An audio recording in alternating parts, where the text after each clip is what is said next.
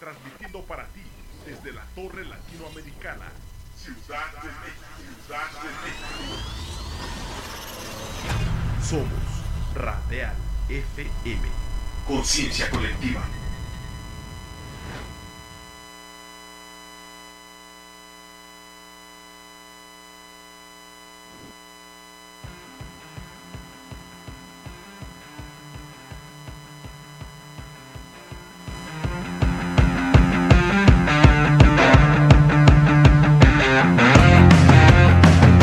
Conéctate a la música alternativa de toda la geografía de habla hispana en Antena Iberoamericana.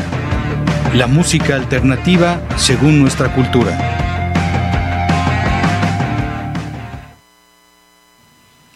Son las 2 de la tarde en la Ciudad de México. Estamos en una vista maravillosa desde el piso 20 de la Torre Latinoamericana en las, en las instalaciones de Radial FM. Eh, estamos iniciando una nueva temporada de un programa llamado Antena Iberoamericana que viene a ser algo así como la secuela de muchos proyectos que me ha tocado hacer a lo largo de más de 35 años. Eh, desde un, recuerdo todavía llegar con una carpeta bajo el brazo en una estación eh, de radio que estaba ya por las lomas de Chapultepec, sin saber que nos iba a tocar hacer el primer programa de rock en español en la FM, inspirado con lo que estaba pasando con Espacio 59, que fue una estación maravillosa de la AM, que fue la primera que transmitió totalmente rock en español, en un experimento que increíblemente hasta el día de hoy, eh, más de 30 y 35 años después, no se ha repetido, es decir, no hay una estación que tenga esa filosofía, cuando obviamente pues ha pasado todo ese tiempo con un montón de artistas, un montón de canciones que se han convertido en algo muy importante para mucha gente en esta Ciudad de México y en este país y yo diría obviamente en todo el territorio de habla hispana. La idea de este programa, eh, para los que nos estén conociendo, va a ser platicar con varios de los protagonistas eh, que, están hoy en día en la escena de la música alternativa. Y esto por no, no circunscribirlo solamente al rock, estaremos tratando de abrir eh, lo mayor que se pueda el, espectro de propuestas. Hablaremos también de música electrónica, de, rap, eh, y algunas fusiones que a veces ya son un poco difíciles de, calificar, pero que si consideramos que van dentro de esta tendencia alternativa, de esta música que quiere eh, experimentar, que quiere decir algo, sobre todo por una necesidad eh, artística más que por algún, alguna planificación mercadotécnica, pues ese es justamente el espacio que vamos a, tener para ellos, este espacio de Antena Iberoamericana aquí en Radial FM. Y la verdad es que ha pasado ya bastante tiempo desde la última vez que hicimos eh, un programa en esta cabina y se siente como si lo hubiéramos hecho ayer. Eh, eh, la verdad se, se, siente como que el tiempo no ha pasado y bueno, estamos muy conscientes de que han pasado un buen tiempo y, sobre todo esta terrible situación eh, de la pandemia que fue eh, sumamente compleja en muchos sentidos y que obviamente eh, en la cuestión de la música tuvo también su parte sumamente complicada, esta cuestión de no que no hubiese conciertos, eh, debilitó muchísimo la escena en, en, su totalidad y obviamente esta parte que siempre va contracorriente, esta parte de la música alternativa que siempre está buscando cómo salir adelante y que con esta situación pues se volvió mucho más difícil el poder eh, subsistir, el poder eh, avanzar pero bueno, eh, afortunadamente todo esto ha quedado atrás y yo creo que eso también hizo que de alguna manera no se dieran las condiciones a lo mejor para poder hacer una nueva etapa de, antena iberoamericana eh, aquí en Radial antes, porque eh, pues lo que buscábamos era volver a tener este contacto directo con, con la gente, este contacto directo con, con los artistas y bueno, la, esta cuestión de, hacer las entrevistas remotas muchas veces eh, no nos permite a lo mejor tener este esta charla de una manera un poco más profunda y un poco más íntima como, como es lo que estamos eh, buscando. Entonces, pues bueno, estamos, estamos de, de, regreso, estaremos todos los lunes y todos los miércoles a partir de las 2 de la tarde. Estaremos teniendo tres bloques en donde iremos platicando con eh, diferentes protagonistas de la escena actual del rock, de la música alternativa.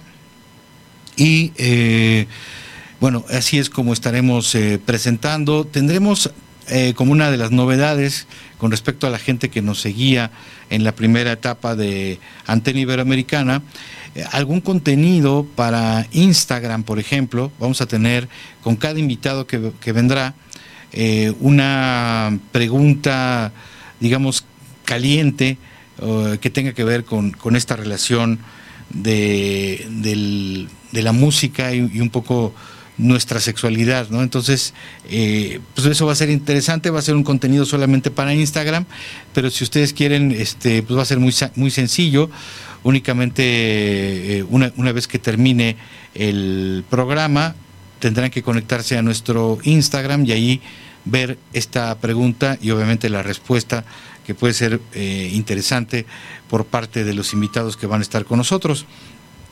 Eh, la idea de esto, como, como ya les habíamos comentado, es tener un, volvernos a reconectar con todo lo que está sucediendo. Obviamente hay eh, viejos gladiadores que siguen luchando por toda esta música, pero también muchas propuestas nuevas que, surgen y que pues llaman mucho la atención. Yo creo que eh, el hecho de que el rock o la música alternativa el día de hoy no tenga la exposición que en otros años, no quiere decir que no existan propuestas que valen mucho la pena y eso es lo que, lo que vamos a estar buscando. Y eh, tenemos ahí que eh, estar muy atentos, muy puntuales con esto que va sucediendo. Y tenemos ya nuestro primer invitado, vamos a hacer un pequeño corte para poder recibir ya nuestro primer invitado, que es un amigo que ahorita les contamos de quién se trata exactamente.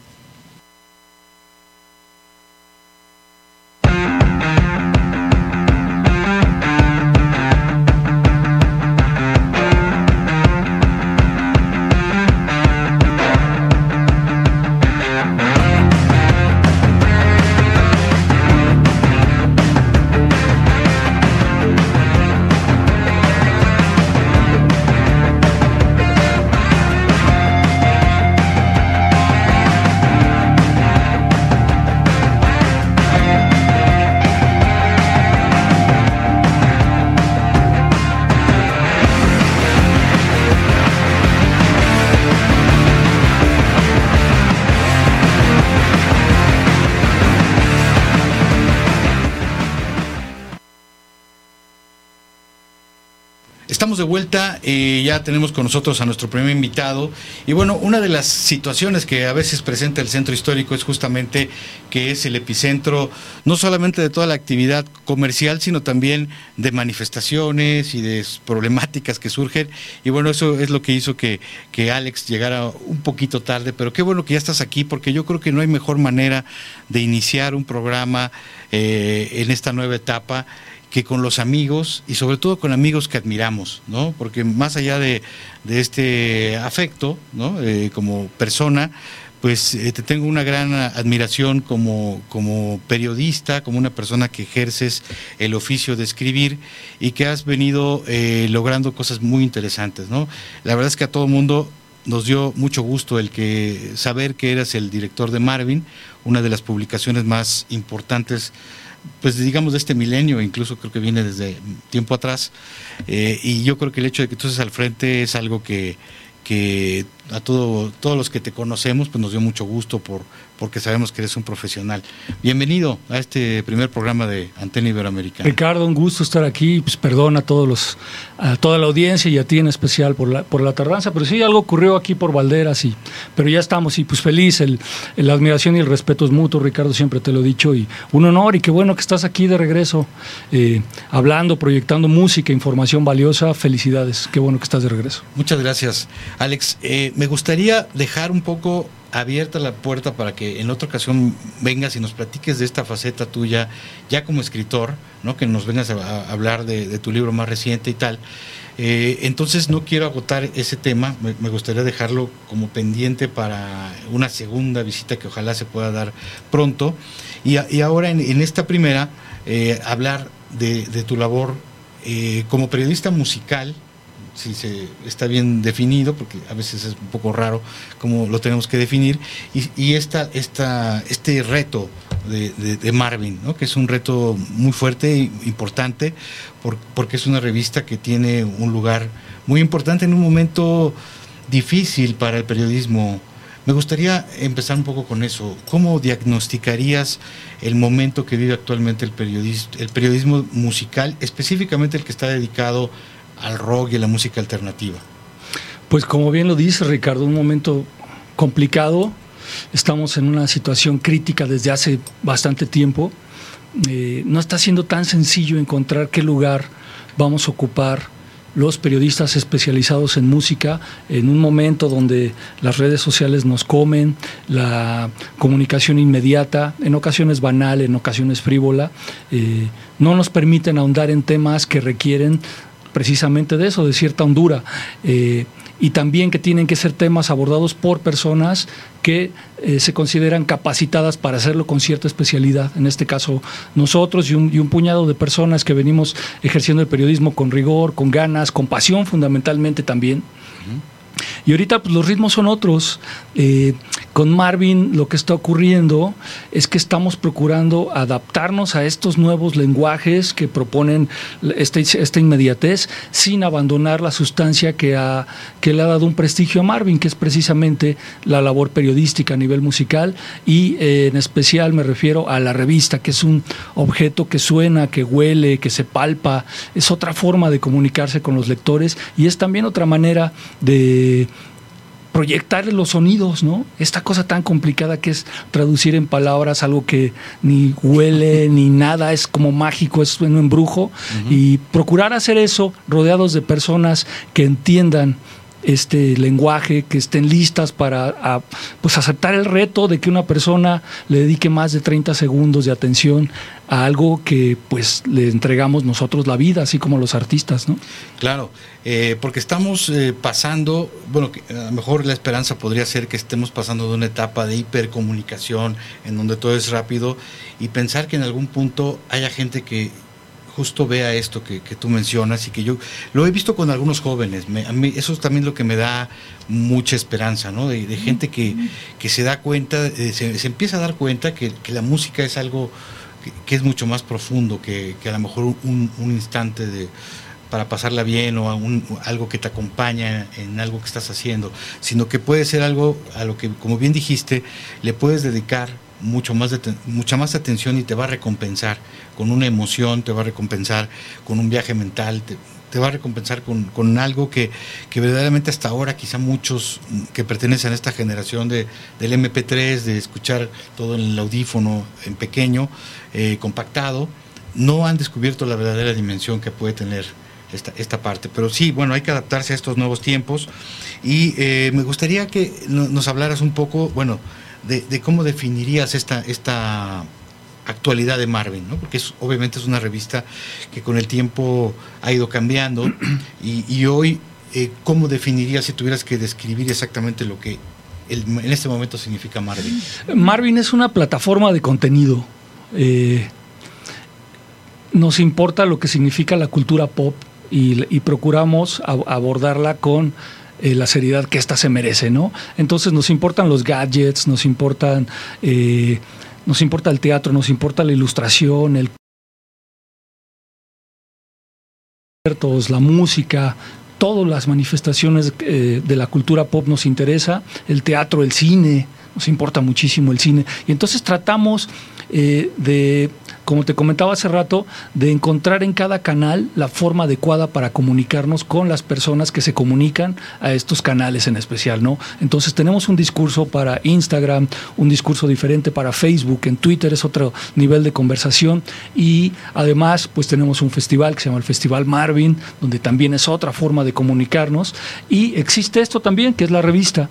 Se trata de una publicación bimestral la revista física, digamos que, como decías, esta, esta sensación del, olor a papel, de tenerla, y que además los mexicanos somos muy dados al fetichismo musical, ¿no? Somos muy dados a, por eso es de los países donde se siguen vendiendo más CDs increíblemente, donde se venden muchos vinilos, y bueno, esa misma afición nos lleva también a, a, querer tener una revista física. Obviamente esto me estoy refiriendo, si tú quieres, a una minoría, pero que en México es una minoría importante. Totalmente. Y además, pues, eh, no sé, hay pocas revistas ya actualmente. La verdad, no me atrevería a decir que cuántas hay, lo desconozco, que, se, que, aborden lo que es la música de esta manera. Eh, y pues es un orgullo seguir teniendo una revista que se imprime. Que además eh, nació así, así, nació, Este es el nacimiento de Marvel. Más de 20 años de historia. Como, como revista impresa como revista impresa, exacto. Entonces, es una publicación, una plataforma que le ha dado voz a un resto de artistas, ¿no? O sea, Marvin ha visto crecer un montón de movimientos musicales y a mí me toca recoger esa estafeta desde hace algunos meses y pues es una responsabilidad que asumo con muchísimo gusto porque es algo que me apasiona, me gusta el periodismo, me gusta mucho la música, entonces pues tomo esta estafeta con muchísimo orgullo y formo parte de un equipo gigantesco, profesional, que fundamentalmente hace las cosas eh, con pasión, nos gusta lo que pasa con la música, cómo se manifiesta ahí. Y tener una revista en papel es increíble. Y, eso es, sumamente importante porque justamente son estos referentes que pueden hacer a que, eh, se vaya tejiendo esta comunidad que pueda ser cada vez más grande, en donde pues se, nutra también con muchos jóvenes que vayan dándose cuenta de, que realmente eh, vivir la experiencia de la música de una manera mucho más intensa es algo que, te puede eh, afectar positivamente de muchas maneras, ¿no? Seguro. Eh, vaya, sí, la revista, les cuento un poco a quienes no la conozcan, eh, está dividida en cuatro secciones básicamente, una que se llama Log, donde abordamos arte, pintura, teatro, lo que, lo que se denomina la alta cultura, una forma de entender el arte de manera más sofisticada. Otra que se llama Loudspeaker, donde abordamos las novedades discográficas que están en boga, sin que importe el idioma, la nacionalidad, nada. O sea, todo lo que nos prende y que nos parezca propositivo y que esté bien fresco, lo abordamos. Tenemos el central, que es lo que está en la portada, y al final la sección, la sección que a mí más me gusta, que se llama Report, y en Report abordamos los géneros periodísticos con mucha hondura, ¿no? El ensayo, la crónica, el reportaje, la gran entrevista, incluso la ficción, eh, hemos publicado cuentos. Eh, entonces, hay un poco de todo esto en la revista y es algo que no te va a otorgar un reel de Instagram. Es algo que no te va a dar jamás un tweet. Es algo que no vas a obtener en un post de Facebook. Esta profundidad y la oportunidad. En TikTok, exacto. Aquí hay las ganas de que te sientes un ratito, que te ensalives. Que te enteres de dónde viene, de dónde viene toda esta música que en un momento te emociona. Y que eh, además era una afición muy común que se fue perdiendo. Ahora ya hay mucha gente, quizá la mayoría, que no le importa tanto de dónde viene la música, ¿no? Pero esperamos que eso pueda revertirse, porque yo creo que sí es importante entender de dónde vienen los movimientos, de dónde vienen las propuestas, porque así parece mentira, pero las vemos de, otra forma, las, las eh, comprendemos mejor. Claro, es importante que eso, tener un contexto sólido, e informado, ¿no? Que es una de las bases del periodismo. Y se está extraviando un poco, ¿no? Hay muchas ganas de atacar. Encuentro también mucho un asunto generacional de los grandes no saben y los jóvenes sí sabemos y viceversa. Y, es, y si uniésemos estos puntos en pos de levantar un diálogo, ¿no? Exacto, un diálogo edificante. Justo la revista es lo que y el espacio es eso, ¿no? Exactamente. Este, Con respeto e información, así es, totalmente. Claro. Eh, me, llama la atención también el hecho de, la revista física porque como que une, tiende un puente con toda una larga historia de la cual devenimos en México, a pesar de los pesares, eh, esta contracultura del rock, de la música, que, bueno, si nos ponemos a ver, pues hay una historia desde los años 60 prácticamente cuando empezaron a salir publicaciones, y, Marvin se vuelve el día de hoy como eh, esa, ese eslabón reciente de una historia increíble, sufrida, pero también fantástica, ¿no? En donde ha quedado retratada toda una lucha eh, en pos de posicionar una música que muchas veces pues fue condenada, que fue reprimida, pero que siempre tuvo estos, estos bastiones en papel, ¿no? Desde los setentas con, con Conecte, por ejemplo, en, quizá en las épocas más oscuras, en los ochentas, e, e, etcétera, ¿no? ¿Tú te sientes eh, como parte de esa historia? Tú que Totalmente y súper feliz de formar parte de ella. O sea, lo cuentas eh, muy bien, Ricardo, y tú lo sabes de primera mano con Ciudad Rock y con nuestro rock. Forman parte, son eslabones de una historia gigantesca que viene de atrás con Piedra Rodante, con México Canta, tantas publicaciones que han ido y venido no terminaríamos de enumerarlas y que a últimas fechas desafortunadamente por la crisis que está viviendo el periodismo, y además que es a nivel mundial, no pasa aquí nada más. está habiendo un cambio de estafeta en muchos niveles. Eh, cuesta un poco de trabajo, sin embargo, sigue dando mucho gusto que pasas por algún lugar, y me referiría a revistas que he visto extranjeras, ¿no? Que todavía existe la Mojo, la Uncut, eh, y dices, órale, qué padre, eso todavía está, ¿no? Me parece que la NMI ya no existe. Eh, es una pena, Rock Deluxe desapareció, que era importantísima, y formamos todos parte de esa historia, y nuestro deber es eh, estar orgullosos de formar parte de ella y sostener esa flama encendida con el mayor decoro posible, ¿no? Sin que importe qué edad tengamos, ni qué estemos haciendo, ni desde qué posición, con esta, con la sensibilidad de informar eh, con fineza, con limpieza, con filo, hacerlo con ganas, ¿no? Si no, no tiene sentido. Sí, totalmente. Eh, ¿Cómo elegir los contenidos en esta escena alternativa que parece cada vez más diversa y, que, y gigantesca y con una oferta que, bueno, a juzgar por Spotify, pues se, amplía y, a veces con grupos que no duran mucho tiempo, otras veces sí, ¿no? Con, proyectos que sí van, van logrando una solidez.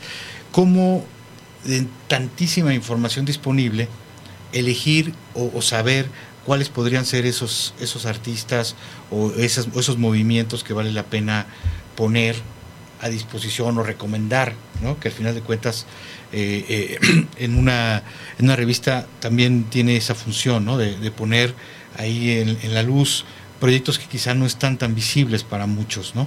Y obviamente hablar de los que todo el mundo ve, ¿no? Y, también brindar una, una, opinión al respecto. ¿Cómo, ¿Cómo hacer esta selección, esta como curaduría, digamos. Dijiste una palabra súper clave, ¿no? Hablas de artistas, ¿no? Y desde toda la vida en México existe una... Eh, existe eh, una constante que se a alguien que sale en la televisión se le llama artista, ¿no? Claro. Entonces, como partiendo desde ahí, a nosotros nos gustan los artistas, los que crean cosas que nos conmueven a nivel profundo, o no, que son, que es pasarla bien por un rato, pero tú encuentras que hay algo en eso, hay algo profundo detrás, un trabajo, muchas cosas con las que puedes asirte para decir, esto es un artista, ¿no? Entonces, nos gustan los artistas. Y también existe otra cosa, ¿no? De, se subió a cantar, a ver. Para cantar necesitas tener unos estudios, saber modular tu voz, tener una presencia escénica, hay muchas cosas, ¿no? Entonces, como definir bien claro qué está pasando. En este caso, pues sí, en este número que es el 196, qué es lo que pasó durante, está pasando en estos dos meses en la Ciudad de México, es gigantesco, ¿no? Acaba de llenar Rosalía del Auditorio Nacional. Eh, mil cosas pasaron. Sí, y hay Estuvo maldita vecindad semana, ¿no? Sí, parece que vivimos en Alemania o en Barcelona, ¿no? Del jueves al domingo hay en todas partes conciertos de primera talla. Y yo creo que ahora se acumularon más por esta cuestión de la pandemia. Total. Como que mucha gente dijo, sí. recorro mi agenda y ahora resulta que ya es imposible, ¿no? Claro. Me, gustó mucho este meme de un chavo que está tirando en el piso y ya llegue, y están los festivales pateándolo y dicen, déjelo, ya está muerto. No, y, y por no hablar de la cartera. Sí, claro. Porque está carísimo todo, pero sí, procurar encontrar en dónde nos gustaría poner el foco. En este caso es alemán, o sea, ya vemos bien qué está pasando con este tipo. Va a llenar el auditorio, el, Palacio de los Deportes. Tiene un trabajo gigantesco detrás. Viene con una pandilla de, maldra, de, de, maleantes, raperos haciendo cosas. Propone todo bien. Está en su punto cumbre. Vámonos, hay que retratar esto periodísticamente. Vamos a su casa, hablemos sin tapujos de todo y fotografiémoslos tal como él es. Esto es, esto es México, esto es el rap que está ocurriendo aquí y así se proyecta. Y, esto es lo que está detrás. Exacto, es lo que trae la, la maquinaria, ¿no? Eh, tener eso por un lado y al mismo tiempo procuramos equilibrar lo que ocurre, ¿no? Aquí hay, por ejemplo, una entrevista con Belan Sebastian, que es un grupo muy Marvin, ¿no? Que viene de décadas atrás, que es la, escena indie, nos gusta el cine, como te comentaba, hay una nueva película de David Cronenberg, ok, vayamos con un especialista y que aborde el cine. Eh, Ampersand tiene un nuevo disco fantástico, Seis Conejo, vamos con esto. Sharon Van Etten acaba de sacar el que podría ser el disco del año, platiquemos con Sharon Van Etten. Equilibrar un poco, ¿no? Eh, y siempre darle procurar siempre darle un espacio a lo que está pasándonos aquí. No denostarlo, no tratarlo como si fuera de segunda. No, no, no. Esto es portada y es tan importante como hablar de Snoop Dogg, alemán. Entonces, procuramos que sea de esa forma. Y bueno, también el caso de, alemán, pues hablar de toda una generación de raperos, por llamarlo de alguna forma, que eh, hicieron una forma diferente, digamos, de lo que era en aquel momento a lo mejor este rap más como callejero y, lograron pues algo que justamente todos esos eh, MCs que los antecedieron, con algunas contadísimas excepciones, como Control Machete, quizá Cartel de Santa, no habían logrado, ¿no? Un impacto masivo, la cantidad de seguidores que tienen es increíble y bueno, eh, eh, hay que explicar todo eso, hay que hablar de todo eso, ¿no? Sí, lo que venimos contando, Ricardo, el contexto, ¿no? Todo eso, o sea, alemán no es una generación espontánea. Eso viene de muchísima gente atrás, el Petate Funky, Sociedad Café, mil cosas que podríamos decir, decenas de MCs, de DJs, de productores, en todas partes del país, ¿no? Guadalajara, Monterrey, Tijuana, Michoacán, en todas partes suceden cosas, Puebla. Eh, claro, en Puebla está sí, En Puebla hay una gran movida, entonces eh, sí, Alemán forma parte de este ecosistema, ubicarlo en este lugar, perfilar su propuesta y vámonos, aquí hay algo importante, hay que fotografiarlo. Obviamente podemos acceder a todo este contenido de Marvin a través de la página en línea y, la gente que quiera eh, tener esta maravilla, que bueno, para toda la gente que venimos de, esto y que nos iniciamos en la música, primero con un disco y luego, y luego inmediatamente después con una revista, ¿no? Porque no había otra forma de, saber de la música más que a través de las revistas, ¿no? Bueno, y si tenías la suerte de conocer a alguien que, que, supiera de música y que te platicara y que te pusiera discos, pues qué maravilla, ¿no? Pero si no, pues esta era la manera, ¿no? No, no había internet, no había, eh, o cuando empezó a ver el internet, pues no tenían tanta información como la hay ahora. Eh, ¿Dónde pueden conseguir la publicación? Tenemos algunos puntos de venta, sabes cómo se centralizan las cosas. Es fundamentalmente en el centro, en la Roma, en la Condesa. Hay puntos de venta donde pueden localizarnos y en cualquier parte del mundo hay una página que se llama MVN Shop, o sea, Marvin Shop, mvnshop.com. Ahí está todo el stock de revistas desde hace más de 20 años, pueden encontrar un resto de números y pues naturalmente este y el de hace dos meses y el de hace dos meses y ahí estamos, MBN Shop. Y para los que prefieren la comodidad de ver la revista virtual, pero la revista, digamos, ojearla virtualmente, también existe. Ahí mismo, exacto, ahí mismo. Este, pues ya sabes cómo son las cosas ahora, hay tu carrito virtual y ahí va subiendo también. Eh, Marvin eh, Funciona también como una editorial, tiene un par de proyectos alternos muy fuertes, uno se llama Rock para leer y el otro se llama Tinta Sonora, donde, hemos, eh, donde se han firmado durante la historia eh, varios autores importantes y también esos libros están ahí a disposición de, hay pósters, hay viniles, o sea, meterse a Marvin Shop es entrar a una boutique donde hay cosas interesantes y naturalmente está la revista física y también se consigue virtual. Ok, y eh, en cuanto al, al festival, al Festival eh, Marvin.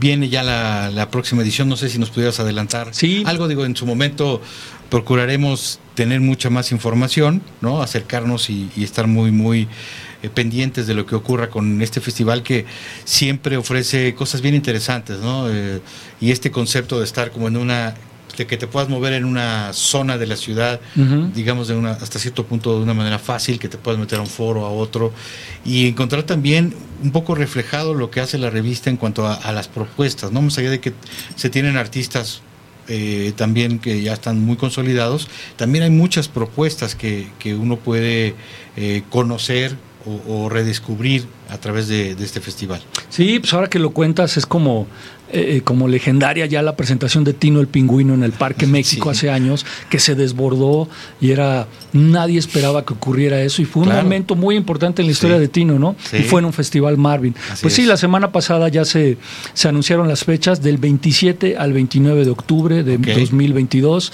en las calles de la Roma y la Condesa se van a instalar una serie de escenarios donde se van a estar proyectando una buena cantidad de propuestas musicales para el disfrute de todos los capitalinos y de la gente que quiera venir del interior de la República.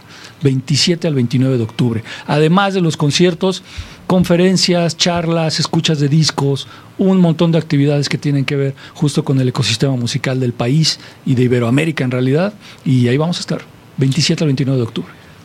Todo parece indicar, digo, hablando específicamente de la música que quizá más, eh, a la cual nos vamos a dirigir más en este programa, que es la música eh, alternativa, el rock. ¿Cómo sientes eh, el momento actual de, esta música? parecería como que hay mucho menos exposición de la que en algún momento hubo, sobre todo en los noventas, y hay incluso personas que a veces van perdiendo como la conexión, periodistas que en algún momento estuvieron muy, muy cercanos al movimiento, que a veces lo más fácil es, como decías, denostar o decir, no está pasando realmente algo que valga mucho la pena. Yo creo lo contrario, pero no sé qué, qué opines tú y, cómo sientes si en un momento dado esto puede volver a tener, eh, me refiero sobre todo a los medios masivos, este, una mayor exposición. Eh, yo dudaría mucho que en la historia de la más allá del rock, de la historia musical del país y del mundo entero, hubiera habido tanta producción eh, fonográfica. O sea, todos los adolescentes eh, con una computadora, incluso con su garage band del teléfono, pueden hacer un disco. Entonces estamos desbordados con nunca vamos a terminar de ordenar la cantidad de música que se está generando todos los días en todos los géneros. E imagínate con el rock, ¿no? Imagínense, o sea, por más que Fender ya esté vendiendo cada vez menos guitarras. Sí, sí, exacto. Están en crisis, ¿no? Gibson también. Sí, exacto. Claro, porque hay dispositivos electrónicos que aligeran muchos procesos, ¿no? Pues es natural, o sea, las cosas están cambiando, se están yendo hacia otra dirección. Eh, Pero lo em- importante también es lo que mencionaste hace un rato, Alejandro, que, que las cosas se sigan haciendo por estas necesidades de expresión de, y no por un asunto mercadotécnico, ¿no? Claro, y que en algún momento es importante que suceda, ¿no? Todos quieren vivir mejor y tener una casa más cómoda. Y entonces cuando logras encontrar esos dos puntos sin... Eh, Pero que ocurra primero la creación y luego ya que la tienes venderla, ¿no? Porque muchas veces es primero como todo el plan de negocio. Que te veas guapo, ¿no? el, producto claro. viendo y eso es donde a veces como que se pierde un poquito esta... y bueno, sí, respecto a tu pregunta, pues sí es innegable que el rock no ocupa el lugar hegemónico que tenía antes, ¿no? O sea, cuando cumplías 13, 14, o te gustaba la música tropical o eras disidente y te ibas con el rock. Y ahora hay otros caminos, se han abierto otras puertas que me parecen igual de interesantes. Eh, hace poco platicaba con, con Pell Almquist, el cantante de The Hives, y decía una sentencia importante, ¿no? El rock and roll es de larga carrera. Y sí, así funciona. Hay cosas que vienen y van y el rock sigue estando ahí sigue estando ahí y de alguna u otra manera es interesante que esté recobrando este carácter contracultural con el cual nació. Claro, volvernos a, sentir underground, ¿no? De alguna manera sí, es interesante y vamos a ver qué pasa. y obviamente son procesos históricos, no podemos determinar qué va a ocurrir, pero una cosa es cierta, se hace más rock que nunca. Y nunca había sido tan propositivo y en cada esquina te Y además es algo muy raro porque de repente también está el Vive Latino, entonces de repente ves a 120 mil, 140 mil gentes que conocen a, incluso a grupos súper pequeños. Entonces son, son cosas que no, a veces no, no, no te hacen clic, no, no las entiendes bien lo que está sucediendo, porque no hay un medio masivo que esté difundiendo esta música y, sin embargo hay mucha gente que la conoce porque, bueno, ya sabemos que hay muchos otros canales ahora para difundir la música, ¿no? Entonces es, es difícil a veces entender cuál es la verdadera situación, pero eh, bueno, pues ya, lo, ya nos dijiste tu punto de vista y coincido totalmente. Pues, Alex, eh, vamos a irnos a una pregunta, que ahora es una sección que vamos a tener en el programa. Es una pregunta eh, caliente que te vamos a hacer y que la vamos a tener solamente en Instagram. Así es que, bueno, la gente que nos está siguiendo, busquen la cuenta de Instagram de Radial FM y ahí van a encontrar esa respuesta. Y yo quiero pensar nuevamente, como te lo dije al iniciar, que esta es como la primera parte de, de unas charla que, me gustaría tener contigo en una segunda edición más adelante, en donde hablemos exclusivamente de tu trabajo como escritor, que es muy interesante y que obviamente pues tiene mucho que ver, ¿no? que es una labor que, que no es musical como tal, pues obviamente está muy influenciada y tiene mucho que ver, e incluso varias de las cosas que, que, has escrito, pues sí tienen que ver directamente con la música. Entonces platicaremos de eso, si te parece bien, y, otro proyecto que está muy en ciernes, que también tiene todo que ver con la música y con un grupo que, que nos gusta mucho y que creemos que ha cumplido cabalmente con todo eso que debe tener una banda de rock para considerarse real. Claro, cuando guste, yo feliz, feliz, claro. Buenísimo, entonces pues eh, damos por concluida esta primera etapa, esta primera parte de Antena Iberoamericana y vamos a, generar este contenido en Instagram, así es que y regresamos inmediatamente con eh, la segunda entrevista del día que ya está con nosotros Ultimatum.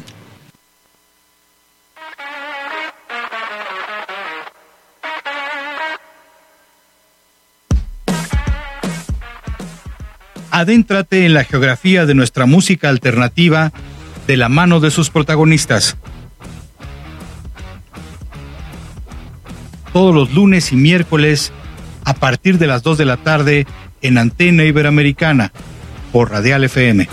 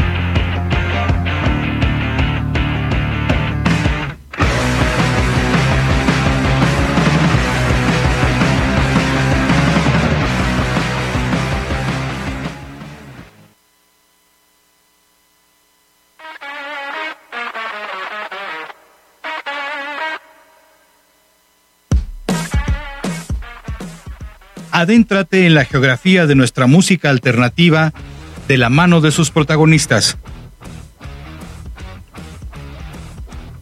Todos los lunes y miércoles a partir de las 2 de la tarde en Antena Iberoamericana por Radial FM.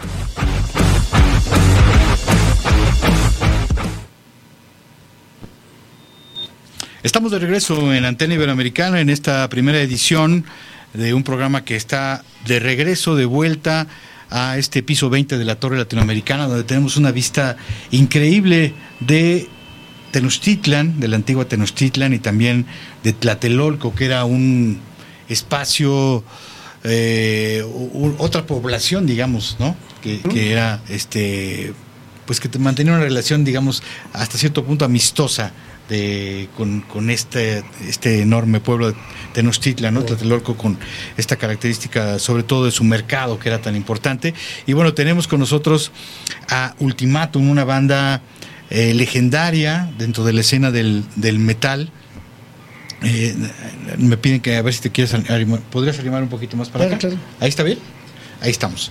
Para, eh, el eh, bueno, esta historia eh, de, de, Ultimatum a mí me remite a estar viendo la televisión en 1987. 86. 86, 87, Agosto sí. 86. Y, y, realmente sorprenderme con lo que estaba viendo, ¿no? Eh, en aquel entonces había un programa eh, que se llamaba Valores Juveniles, uh -huh. que es un, digo, buscando, tratando de encontrar un paralelismo, sería un poco como lo que es la academia ahora, ¿no? Sobre todo la academia cuando tení, tenía este impacto muy grande en las audiencias. Realmente Valores Juveniles era un programa que tenía una gran difusión y entonces aparece una banda, no solamente de rock, sino una banda que, te, que hacía hard rock o metal, eh, obviamente con toda la indumentaria, las melenas, etcétera. Entonces fue algo verdaderamente eh, que para los que estábamos inmersos en el rock o estamos inmersos en el rock fue algo verdaderamente muy emocionante y sobre todo que, que, la, banda lo hizo increíblemente, ¿no? Yo creo que eh, por más que hubiera algunas mentes obtusas que quisieran como frenar lo que estaba aconteciendo. Yo creo que el hecho de que ustedes los hayan invitado y que ustedes lo hayan hecho también, pues eh, hizo que mucha gente que incluso no le gustaba el rock sintieran una empatía y una simpatía por lo que ustedes estaban haciendo porque se notaba que verdaderamente era muy auténtico. Y de ahí transportarnos ahora a, un grupo que sigue eh, manteniendo una vitalidad, que sigue eh, levantando esas banderas de aquel tiempo eh, y que además con un sonido que no pasa de moda dentro del metal, ¿no? O de hecho sea, está como de moda ahorita por lo, exacto. por lo que se llama el heavy metal, la nueva ola del heavy metal es, tradicional. Es correcto, mm. es correcto. Además que es algo que yo siempre como, siento que es como la cara, ya, ya me, lo, me lo contarán, como esta cara más eh, accesible y amable del metal o del, o del, ya digamos en las fronteras con, con el hard rock, eh, que mucha gente que incluso a lo mejor no es tan afecta al metal, se puede conectar con la energía, que sigue siendo una energía del metal muy fuerte, las, las voces potentes, las guitarras, pero que es algo que, que, mucha gente puede conectarse, aunque no le guste el metal. Uh -huh. eh, ¿Cuál es la, el, el, lo que los motiva a seguir adelante después de todo esto, eh, Talo, eh, uh -huh. sobre todo en tu caso como, como fundador? A seguir eh, con nuevos aliados, ahora en este proyecto renovado eh, que intenta mantener la vitalidad de, de aquellos años que platicamos de mediados de los ochentas. Bueno, yo creo que uno entra a la música, en mi caso personal, pues entras por dos cuestiones, ¿no? Hacer música y compartirla. O sea, básicamente eso es, eso es todo, ¿no? Es, esa es la raíz y todo lo demás viene, eh, pues es producto de este deseo de hacer música y compartirla, ¿no? O sea, digamos que todavía eres de las generaciones que están en la música por las razones correctas. Digo, porque ahora hay de repente proyectos que parece que sí. primero piensan cómo pueden vender y luego lo hacen, ¿no? Y, y realmente Ultimatum fue algo que nació del corazón sí, y de las ganas, ¿no? Sí, es eso, hacer música y compartirla con, con los demás. Y bueno, eh, lo que ha pasado es con Ultimatum, la historia, como tú mencionabas, ¿no? Ultimatum viene, viene de una banda antes que se llamaba Ecus, que prácticamente eran los mismos que grabamos el primer disco, Severos y Marcela. Entonces, Marcela se incorpora en el 85 y, este, y pues tuvieron la fortuna en el 86 de que se dieron las condiciones adecuadas, fue Claro. realmente fortuito porque eh, había un veto, si Sí. no así legal, o sea, firmado, pero sí había un veto en la televisión mexicana hacia el rock. Y eso venía desde 71, ¿no? Es de, Claro. de lo de 74, Avándaro. sí, 71, ¿no? De Sí, cuando sí, Avándaro sí. ya, cuando de esa reunión de 350 mil personas. Totalmente. Entonces hubo ahí, pues hubo un poquito de, de temor, de miedo por las Total. situaciones que estaban ahí. Y pues bueno, pues no se pasaba el rock en, en este rock mexicano, ¿no? Sí. En las estaciones de radio y mucho menos en televisión, ¿no? Y eh, entonces, bueno, ese festival en el que participamos, como trataron de darle un giro, ya era imposible estar manteniendo este una anacronía. Ah, ese es estaba recordando la canción, Sí, ¿no? la que, que es esa ti. canción. De Llegaré por ti, luego, ti. luego me movió ese recuerdo. Sí, ¿no? sí, pues sí, eso sí. fue, ¿no? Se dieron las condiciones, se abrió el espacio. Eh, una cosa muy importante es que el jurado no fue el de las compañías disqueras tradicionales, Claro. sino fue un jurado juvenil precisamente para acercar a la televisora a los jóvenes, ¿no? Y pues los jóvenes votaron y votaron por ultimátum y eso nos abrió las puertas, ¿no? Entonces a partir de, de 86, digamos que la banda fue más conocida. Yo recuerdo, ¿sabes qué tal? Yo en aquel momento, de haber tenido como unos 17 años, somos más o menos contemporáneos, Sí.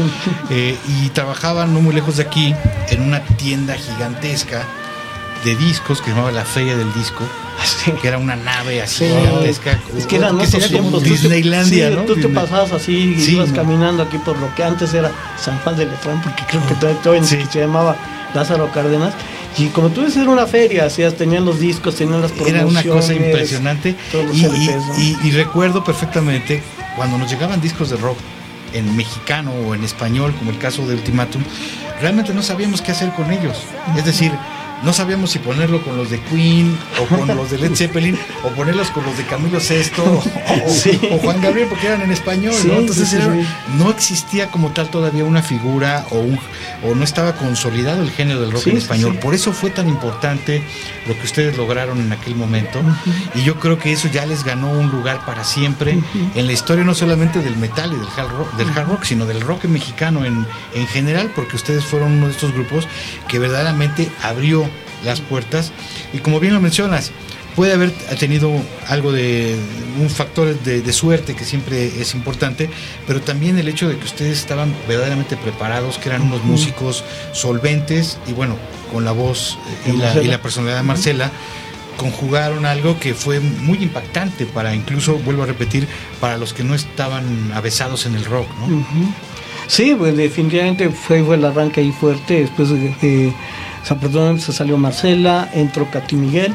Yo recuerdo todavía cierto- la vez que me, me invitaron a escuchar el, el segundo disco, Segundo No te disco, detengas, ajá, que en el estudio Área, ¿no? Me parece. Ah, exacto, en en el estudio Arias. Sur área Ajá.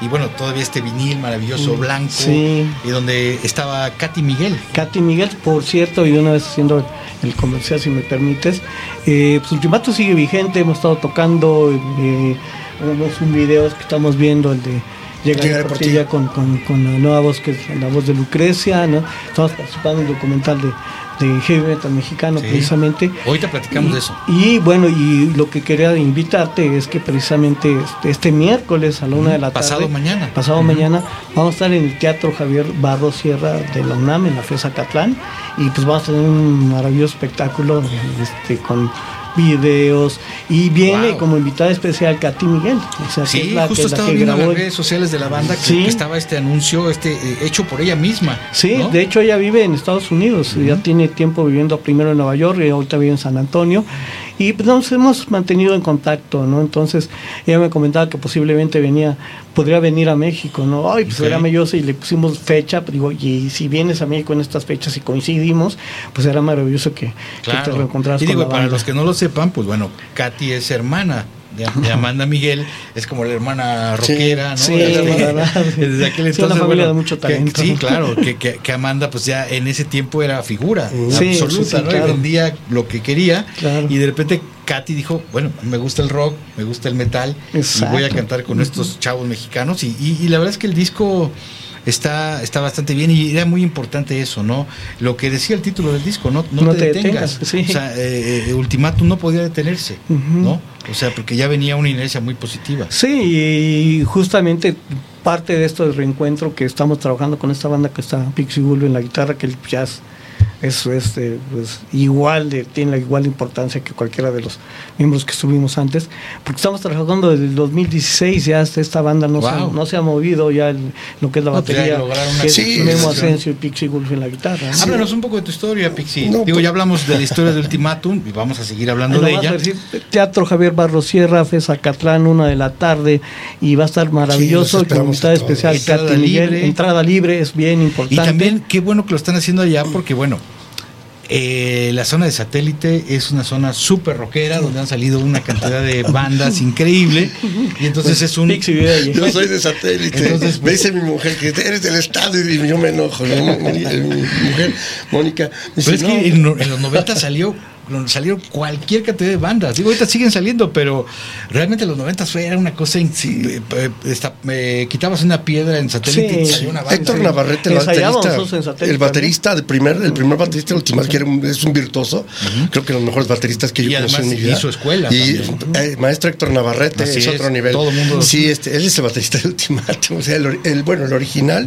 Y ahorita pues estamos con horas de, bueno, se integró a la banda Guillermo Asensio, que era, fue baterista de Kenny Los Eléctricos y la Lupita. Lo recuerdo también en un grupo que se llamaba La Candelaria, ¿no? No, estaba en el Huitlacoche. El Huitlacoche, Fíjate, curiosamente, Huitlacoche, este... Tiene un estilo parecido a la Lupita, ¿no? Sí, pero ya estaban a punto de grabar y este Bubuslaski se fue para Los Héroes del Silencio. Claro, Los Héroes del Silencio. Se fue con Los Héroes del Silencio y este, ese proyecto. Que ahora ese, ese material incluso lo estaba yo viendo que es buscadísimo. Ese, ese no sé si fue Casedo o CD que sacó de Huitlacoche. sí los fans de los Héroes del Silencio lo buscan porque saben que ahí está grabó Alan y, y, Memo Asensio, que es el baterista actual de Ultimatum.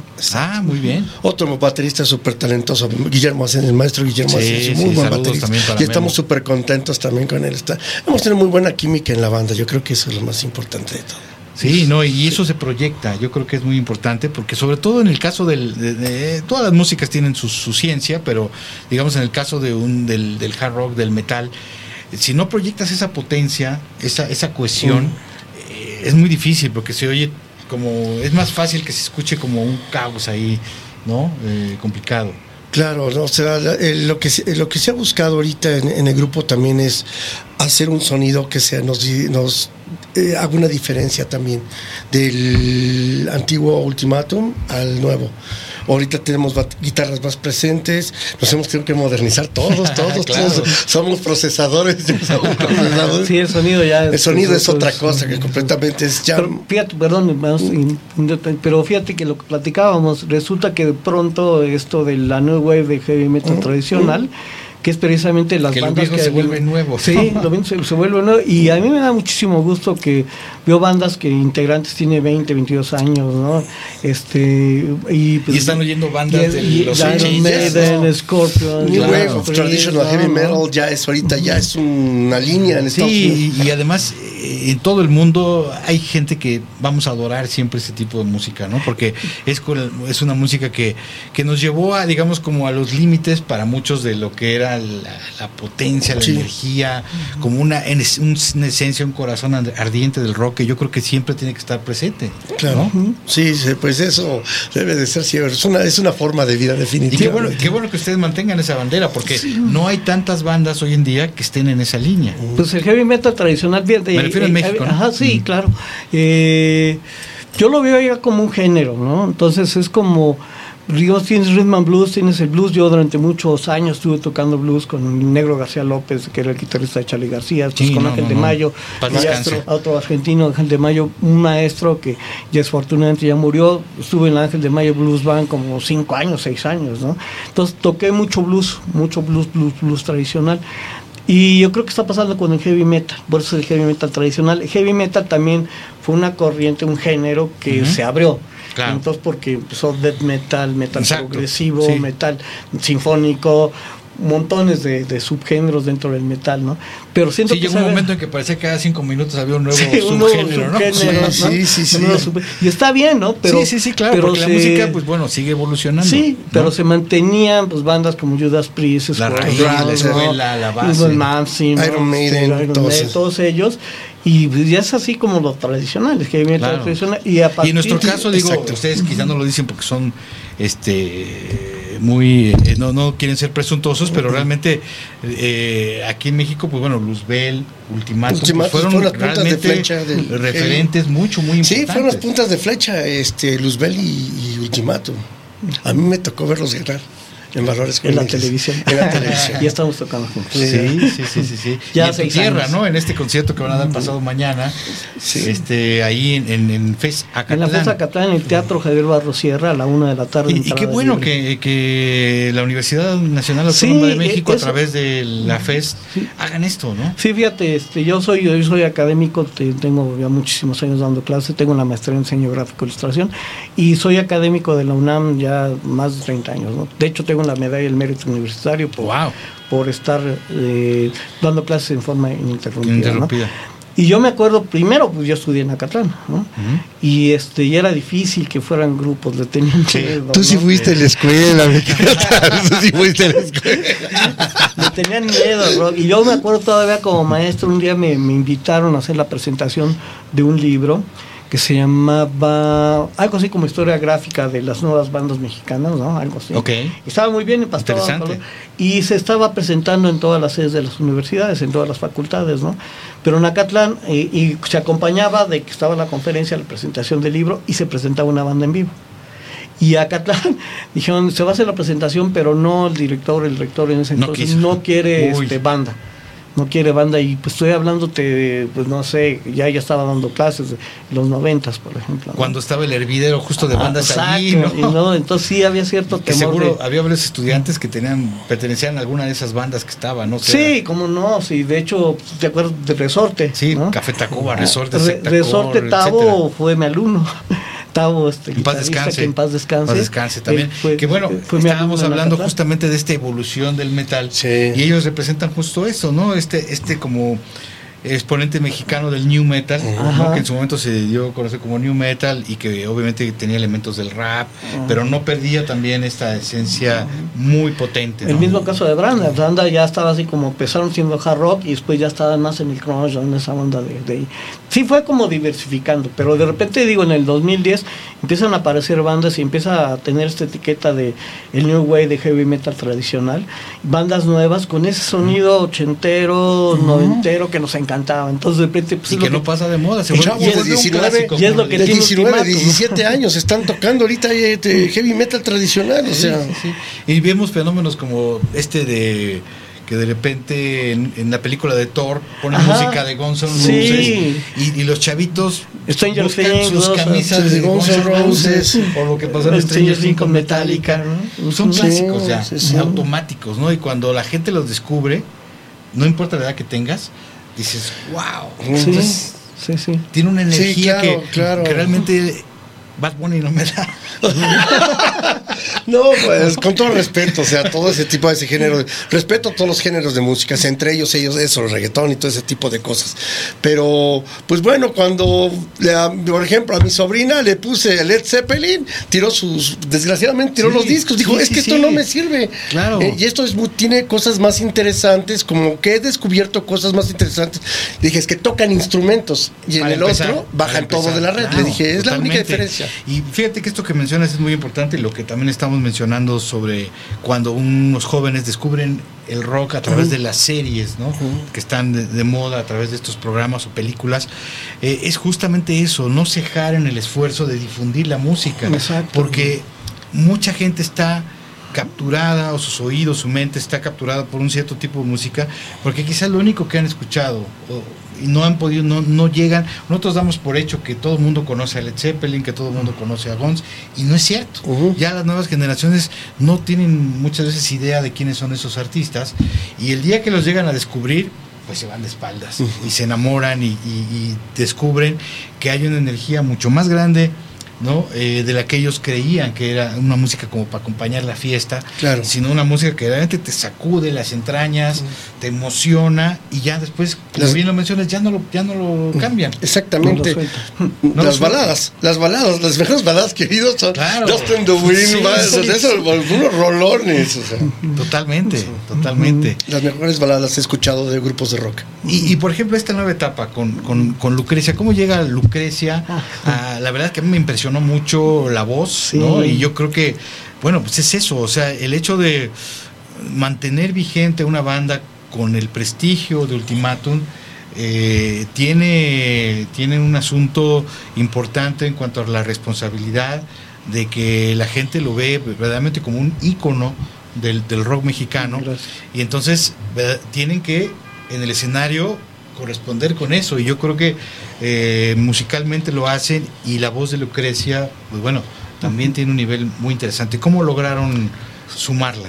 Justamente de lo que estábamos platicando, eh, Carlos, Carlos Hernández está haciendo junto con Beno, están haciendo un documental sobre la historia del heavy metal me- en mexicano. que Carlos, digo para los que no lo sepan Un saludo a Carlos Hernández, por cierto, y a Sí, su esposa, Denise, a toda la Carlos, familia. que, que ha sido un gladiador, un luchador Sí. eh, de- Sí. por el metal eh, durante mucho tiempo haciendo una cantidad de eventos enorme y obviamente con revistas, publicaciones, documentando y empujando toda la escena del metal en México. Sí, hay Es- sí, es- si hay uno, si tuviéramos que hacer una lista de personajes claves en la historia del metal en México, Sí, Carlos. Carlos. sería uno de ellos, indudablemente. son ¿no? guerreros que están ahí, ¿no? El caso de Jesús Jiménez, sabe Recos también Claro. está ahí, que además del eh, cañón. Gracias también es nos- contemporáneo nuestro Sí, y no. es un gran amigo. A, a Jesús también le De hecho, gracias a. Jesús nos, nos reunimos, ¿no? nos, nos pusimos otra vez en activo desde el 2016 Sí, con, esta nueva banda. Bueno, pues resulta que estaba haciendo un documental y como tú mencionas, pues bueno, habla- hablan de Ultimatum, ¿no? como pionero de las bandas de heavy metal. Porque si hicieran un documental del metal y- mexicano y no hablaran de Ultimatum, pues estaríamos en problemas, ¿no? Bueno, entonces nos invitaron a participar y nos pidieron que si pudiéramos poner como soundtrack, precisamente Llegaré por ti, la canción con la que la que este ganamos para, para los juveniles. Y ya platicando con Carlos, Carlos me dijo, este, de ahí, bueno, Marcela grabó el último disco que sacamos en 2020, que es el, el, el, este, Que también fue, ¿El digo, hizo bastante ruido ese, ese reencuentro Sí, pues que fue tuvieron con Marcela, ¿no? fue los tres originales y ahí fue cuando ya Pixie se integró y Memo se integraron, pero eran los tres originales del, del disco del Mm, 87. sí. del- Y entiendo que. Marcela ya tuvo que... Pues razones personales igual sí está, es, es- es comprensible, ¿no? Claro. Es que, es que, híjole, esto del rock. Sí, sí, no, no, no, es- es piedra Ella ha es- estado es trabajando también en sus cosas, en sus proyectos personales, lo cual siempre le hemos deseado a Marcela de toda la, toda la mejor vibra del mundo y que le vaya muy bien en sus nuevos proyectos solista. Sí. Está ya más que nada ahorita viendo cosas como Sí, solista. Pero quizá a lo mejor lo necesitaba hacer a su tiempo. Sí, a pues su de hecho, modo, pues ¿no? en ese como si en 2016 hasta el 2020, que en 2016 nos volvimos a Íbamos bien, pero, sí. pero fue un trabajo también desgastante. También, Sí, Entonces no, es no, no. comprensible que Sí. Este momento sí. Sí, Marcela es una, es una linda, es una chava muy linda y desde aquí yo le mando un fuerte abrazo. Espero que algún día nos reencontremos, nos veamos y nos saludemos otra vez, ¿no? Bueno, entonces, eh, pues razones personales, entonces me dice, este, podemos poner el soundtrack de La llegaré por ti, sí, no, no hay problema, ¿no? Y luego de repente se le ocurrió la idea, sí, ¿sabes qué? Se me está ocurriendo la idea de por qué no hacer una versión nueva. Claro. Y ahorita hay muchas cantantes, hay un- muy, buenas, muy buenas cantantes femeninas, ¿no? Y además no evitaron este conocidas. problema de los derechos, que a veces eh, las disqueras no entienden a veces el valor de proyectos como este, ¿no? De Claro. rescatar la historia del Pues, es históricos, que- ¿no? Y ellos te dicen, no, no, te, no te damos los derechos y no te los damos. Dijo, no, digo, como yo soy parte de los autores, es la es Rocío Cornelio, Ujú. que hizo la letra, Fernando Meave, que es el guitarrista del primer, y yo que hicimos la, la, la canción. Entonces, eh, en ese no había problema por grabarse una nueva versión. Claro, ¿no? o sea, porque ahí, ahí digo, para los, los chicos que nos están escuchando, cuando uno graba una canción con una disquera, la disquera es dueña de la grabación, Sí, pero pero, no del- no, no de, de la, la canción. canción, ¿no? En este caso, el artista tiene el derecho Así de es. volverla a grabar. Obviamente, después de un cierto tiempo, tiene ya la, la- la posibilidad de poder graba- grabar nuevamente una versión de la misma canción, porque el grupo siempre sigue siendo Sí, dueño de la es. Y Los dijo, autores. sí, de, de una nueva versión y cómo ves si participa una nueva cantante de las de ahorita, ¿no? Para nosotros nos pareció una idea genial.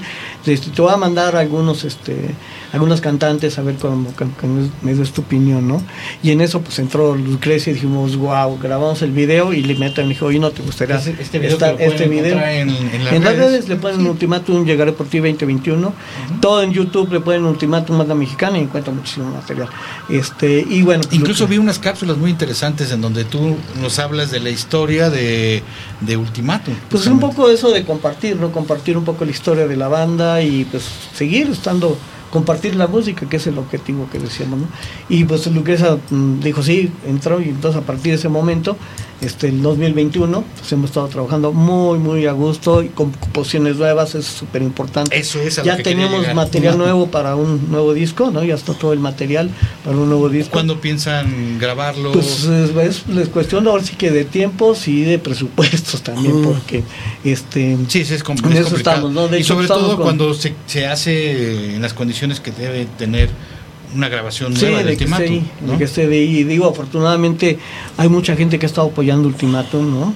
Eh, el caso de Jesús Jiménez, él fue que nos reunió, él fue que sacó el tercer disco, ¿no? El, Ujú. el B3, y estamos a palabras con él, pero pues es ¿Qué es difícil, este? es difícil, ¿no? Este es el, el, el B3. ¿no? Los otros dos están en, en vinil, maravillosas Este, ediciones en no, vinil. ya hay una reedición este, del primero, eh, ya hay una En- reedición en, en- CD. en CD. Fíjate curioso, nada más así como no. dato de lo que tú platicabas, que a veces uno, pues esa idea de hacer música, compartirla, pero no sabes hasta dónde llega.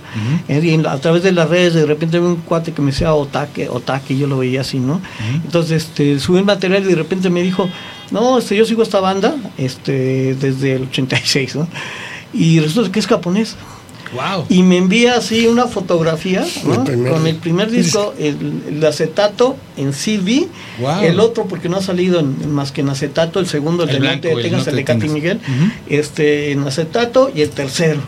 Wow. Yo dije, wow, o sea, pero cómo no, pues, ni a veces ni en sueños llega que pienses que hay alguien en Japón no, hombre. escuchando tanta música, viendo lle- llegando música de todos lados, se vuelva seguidor de la banda. Sí. Digo, Es que también, digo, Mi la calidad no tiene tiene los tres frontera. discos, O sea, yo nomás tiene tengo el no te detengas y el primero, O sea, es pero difícil, lo tengo ese ¿no? de- Pero fíjate, ahorita que hizo el comentario el chavo este de Japón, eh, Jesús este, González me nos Jiménez. platicó- Jiménez, Jiménez. Jesús Jiménez nos platicó el gato que había unos chavos que hasta se mandaron a hacer sus camisas de ultimátum en Wow. Alemania.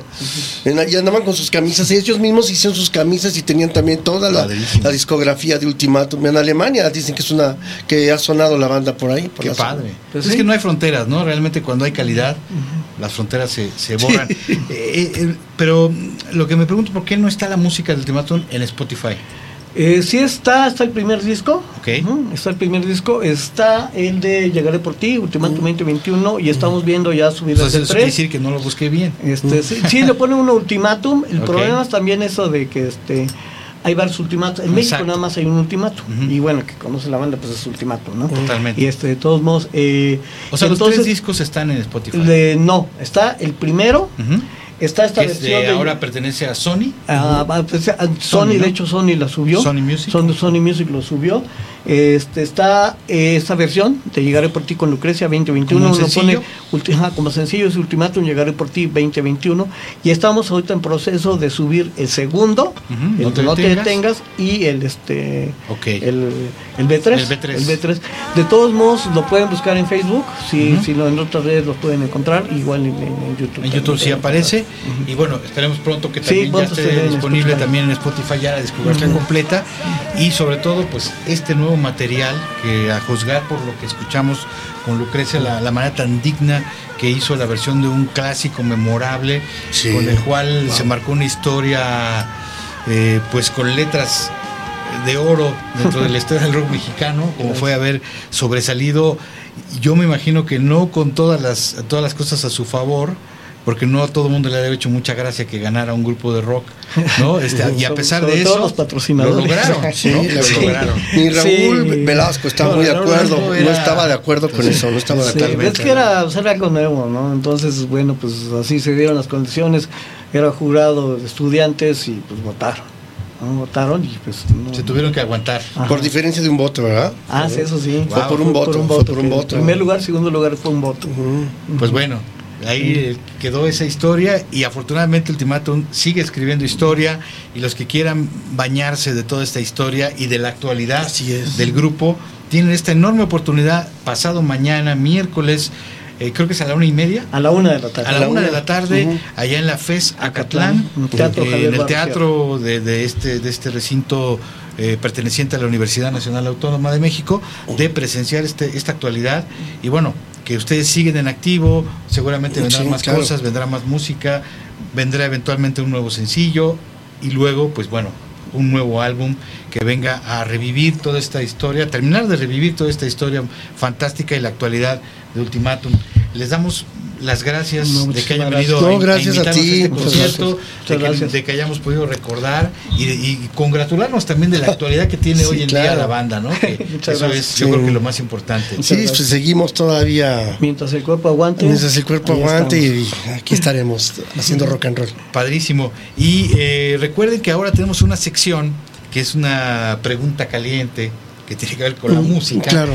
y que la vamos a hacer y se va a responder en Instagram, en las redes, en la página de Instagram de Radial FM. Ahí en un rato más van a poder ya ver esta pregunta que nos va a responder eh, Ultimatum, los miembros que están aquí hoy representando a la banda en relación a este, a este tema. Entonces, Claro que sí. vamos a, a dar por terminada esta charla.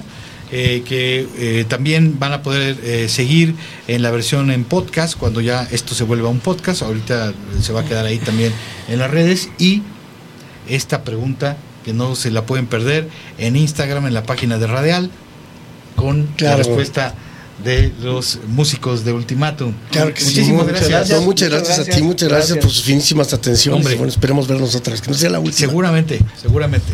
Gracias. Gracias. Regresamos con nuestro tercer invitado.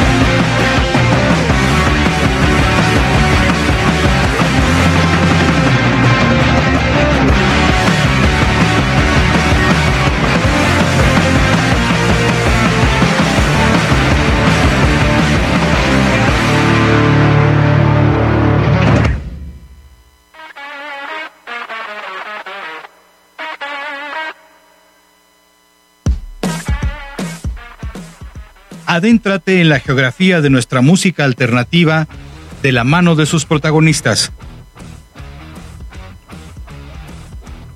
Todos los lunes y miércoles a partir de las 2 de la tarde en Antena Iberoamericana por Radial FM.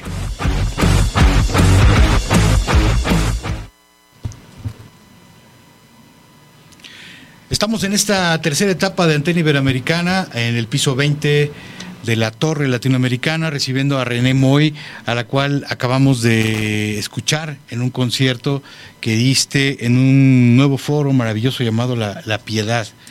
Bienvenida, René. Hola a todos, mucho gusto. Qué gusto estar aquí de vuelta, ya extrañando volver a, a presentar música. Exacto. Sí. ¿no? Y, y- y realmente era, era bien importante eh, escucharte nuevamente. Y la verdad es que nos ha sorprendido mucho con estos nuevos sencillos que, que lanzaste. De lo de Pantera, no sé si Sí. ya te lo habrán comentado antes, algunos que podamos ser a lo mejor un poquito más recalcitrantes en, en cuanto a los gustos alternativos, rockeros, ajá. que a lo mejor pudo haber causado cierto escosor, Controversia. controversia. Me encanta. Sí, no, además que tú eres un espíritu libre de la música, siempre lo has sido, y yo creo que eso es algo de, de- que es eh, algo intrínseco de tu trabajo, ¿no? El hecho de Sí. sorprenderte incluso a ti misma.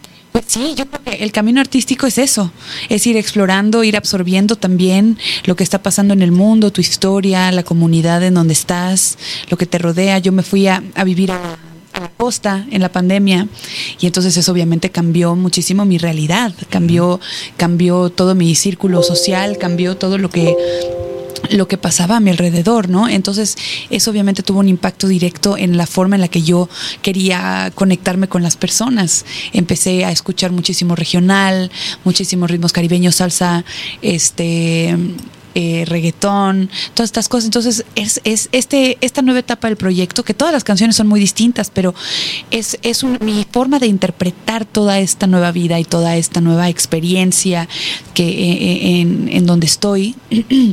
Y creo que mi esencia sigue ahí, mi esencia oscura, cachonda, experimental. No, bueno, ya lo vimos con Alberto. Sí. Afo- Afortunadamente, realmente fue. Afortunadamente, qué risa.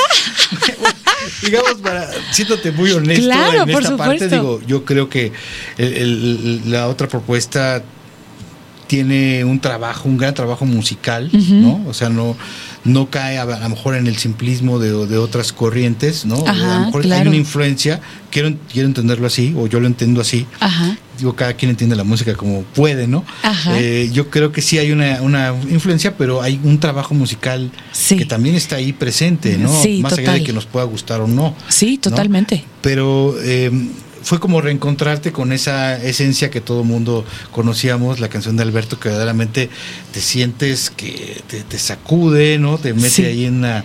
Es en un mood viajezote. muy- un viajezote. Es un viajezote. Como los que nos tienes acostumbrados. Pues ¿no? fíjate, a mí, o sea, por ejemplo, Alberto tiene, tiene tintes de, de regional mexicano con música electrónica, es en español todo lo nuevo, casi todo lo nuevo, hay una que otra en inglés por ahí. Pero, pero sí, o sea, viene de este mismo lugar, viene de este mismo pueblo, de esta misma comunidad rural. Y a lo mejor no es tan perceptible, pero como ya mencionándolo, a lo mejor Sí. ya lo, lo- lo- uno lo, va percibiendo. Es tu manera de meterlo en tu licuadora personal Sí, total. y sacar un, un jugo que Sí. puede tener esas esencias, pero combinadas de una forma que a veces no se percibe tanto. Sí, yo creo que yo soy esa licuadora. Yo soy esa licuadora y todo el tiempo estoy absorbiendo y estoy aprendiendo y todo el- me encanta salir de mi zona de confort y hacer estas estos retos. Vamos a estos retos y este y justo, o sea, para mí era como súper importante explorar todas estas, todas estas corrientes que también son súper eh, vanguardistas, ¿no? Claro. Que están eh, fusionando géneros que, que, que, que vienen de contextos sociales bien profundos y bien interesantes que se van transformando y van, y van fusionando todas estas cosas. Yo quería ser parte de eso de alguna Y forma. además es una manera de darle una personalidad totalmente única. Sí, ¿no? y total. propia. Sí, yo creo que yo creo que al final del día esta esencia, como decíamos, ahí está. Sigue mi voz es el hilo conductor de todo lo que hago y este y estas emociones también que traen ahí, o sea, hay un hay una fuerza femenina que es muy tangible en todo, desde Pantera que es obviamente toda esta exploración hacia lo femenino y también Alberto, que Alberto es como este mensaje a todos los hombres del mundo de aprender a amar, aprender a llorar, aprender a sentir, de construirse, compartir, ¿no? Desde otro lado y estas dos canciones forman esta esta nueva visión de, exactamente, es, es como el yin y el yang de lo que para mí es esta nueva era de lo que nos está pasando en México como sociedad, en Latinoamérica, en el mundo en general, que es esta, este cuestionamiento, ¿no? De, de, qué es lo que necesita pasar ahora, qué es lo que tiene que cambiar y qué es lo que tenemos que hacer para poder eh, eh, tener un, un mundo mejor y salir, ser más libres todos. Creo que no es muy difícil darse cuenta de que René Moy es un artista verdaderamente fuera de serie, con una calidad interpretativa, eh, en cuanto a la propuesta como tal, estarse exigiendo a sí misma, no, ser convencional, etcétera. Yo creo que es algo que siempre te ha caracterizado y siempre todo el mundo hemos creído, o todos los que te hemos escuchado, que creemos que tienes un potencial enorme. Gracias. Y a veces creemos que te ha faltado a lo mejor contar con algunos aliados que te ayuden a llevar ese todo este potencial y esta calidad enorme que tienes hacia un público mucho más amplio. Creo que ahora empieza a suceder, está como alineándose estas cuestiones. Pues Cuéntanos eso. Yo creo que en realidad no depende de nadie más que de uno mismo. O sea, de verdad creo que eh, la razón por la que a lo mejor no ha explotado eh, mi, mi, mi, trayectoria o mi camino en México es porque yo también estaba en una búsqueda muy, muy importante como, como persona, como mujer, como artista. También hay muchas voces adentro de, o sea, yo soy una artista completa y tengo un nivel de exigencia y un nivel de neurosis importante. Entonces eso, hay veces de verdad, hoy justo publiqué un TikTok de el poder que tiene la mente, ¿no? Y cómo podemos a veces sabotearnos en esta duda y, esta, y estas expectativas que tenemos de nosotros mismos. Y al final del día, para mí, eh, todas estas expectativas y toda esta promesa, como lo que dices, ¿no? O sea, yo sentía como, como esa expectativa de la gente y en mi familia también era como esta promesa, ¿no? Por el talento y de repente eso me paralizó, me paralizó mucho tiempo. De hecho, todo el trabajo que hice de forma alterna por la, por la industria, por la escena, por artistas alternativos que son increíbles, por, por mi ciudad como embajadora de la música, generando acuerdos con gobierno, con privado, todo para fortalecer todo lo que, lo que, lo que tiene que ver con música y la imagen de México todo eso fue como una lección bien importante para mí, conectarme con otros artistas y ver eh, eh, eh, esta libertad que justo se siente en todas estas canciones, ¿no? Buscar esa libertad, tratar de dejar de, de llenar esas expectativas o de estar satisfaciendo este las lo que las otras personas necesitan o esperan de, de, de, mí como artista, incluso mi familia, ¿no? O sea, me decían, ay, pero si cantas tan bonito, ¿por qué haces música tan rara, no? Y entonces todo el tiempo yo tenía como esa, esa, ese, esa confusión de, híjole, o sea, ¿qué, qué voy a hacer, no? Y, y, quiero éxito, pero también quiero serme fiel a mí misma, pero quiero... Entonces, todas esas cosas como que generaron una parálisis y, y, y, yo también un sabotaje así como muy cañón. Pero no puede ser también a veces un sabotaje, perdón. Este, el hecho de que, bueno, conocemos esta labor maravillosa que también desarrollas paralelamente como artista, ¿no? Sí. Que lo has hecho desde el, el Moy Collective y, todos estos proyectos y bueno, ahora este, esta labor, ¿no? De, con, como embajadora, como promotora de la, del eh, turismo musical. Así es, sí. Que es maravilloso. Pero eso a, lo mejor a, tus melómanos, a tus seguidores, piensan que a lo mejor eso le roba tiempo o le roba atención. Es un hecho, sí, a tu carrera como tal. Absolutamente. ¿Has pensado en cómo organizar esto para que tu carrera fluya hacia arriba como debe ser? Pues yo. Te lo mereces? Gracias, muchas gracias. La verdad es que yo tenía que llegar a un punto de madurez y de, y de, y de seguridad en mí misma para poder hacer el tiempo de de concentrarme y de comprometerme conmigo misma para ser quien, quien, quien yo quisiera ser. Y, y, también como rendirme un poco a la experiencia. Yo creo que eso fue algo que me enseñó la pandemia, como ese surrender, el, el, rendirme a la experiencia, porque me dio mucho miedo y quería yo tener como control y, y, higiene y la limpieza. Y, o sea, y llegó un momento que eso afectó muy duro toda mi salud mental. Entonces fue como que, a ver, o sea, me tengo que rendir a la experiencia y desde ahí desde ahí puedo construir y desde ahí puedo existir de una forma que, que, que, que no me dañe y que también me permita disfrutar cada Claro. paso. Entonces, ahorita estoy en un momento increíble porque eh, todos los proyectos que, que, que he sembrado y que he trabajado todo este tiempo están funcionando. Estamos haciendo historia, que es una cosa maravillosa. Estamos diciéndole al mundo lo que está pasando en México. Yo representando este movimiento como artista es un honor gigante que, que- que la Secretaría de Turismo haya confiado en mí, que, que me estén dando ese, ese, ese empuje para ir a hacer todas estas cosas, a, a hablar, a compartir y con una perspectiva artística y como mujer, que también es increíble representar un país como mujer, es una cosa maravillosa. Y este, y pues ahora tengo un equipo de trabajo increíble, que eso es algo que también no me había pasado. eh, gente que, que, que me, que me empuja, que me motiva, que me inspira, que cree en mí, que me ayudan a creer en mí, que cuando me caigo son una plataforma de contención, que me, que, que, que, que, que- que realmente me siento segura. Y, y, y yo siendo un, un alma tan sensible y tan este vulnerable que ando por la vida con el corazón en la mano todo el tiempo, para mí es muy importante, ¿no? Como tener, tener equipo y tener mi tribu y tener eh, como una familia que me entienda y que me respete, ¿no? Como líder, como artista, como mujer. Y creo que de repente las cosas se alinean y cuando se alinean empiezan a pasar las cosas que tienen que pasar y que Claro. están destinadas para hacer. Entonces yo ahorita estoy sintiendo que están pasando cosas increíbles y yo solamente estoy disfrutando y trabajando a todo lo que puedo sin descuidarme, que es importante. Y, no, hombre, maravilloso. Yo creo que es lo que todos esperábamos, ¿no? Que hubiera este, este momento en el cual tú puedas continuar avanzando Sí. ya sin parar. Sí. Para realmente volverte también un ejemplo para, para mucha gente. Yo creo que regresar a esta idea de hacer la música por las razones correctas, por la emoción, Sí. por, y no buscando eh, otros objetivos primero, antes de satisfacerte a ti misma como, como creadora de música, pues es lo más importante, ¿no? Y yo Sí. creo que es un gran ejemplo que nos hace falta ahora. Sí, pues es que es como un punto, es como un punto de equilibrio bien importante, ¿no? Porque al final del día, claro que, o sea, cuando lo pongo ahí, lo pongo a la mesa y sale a la luz, es eh, lo más maravilloso del mundo es cómo lo recibe la gente, cómo se conecta con eso, cómo, cómo lo vive, qué, cómo se vuelve parte de sus vidas, ¿no? Y es algo que ha pasado bellísimo con ambas canciones, con Pantera, con las mujeres, esta fuerza femenina salvaje, este, de que como que, que las mujeres son esta luz, ¿no? So- alrededor de lo que debemos de girar todos.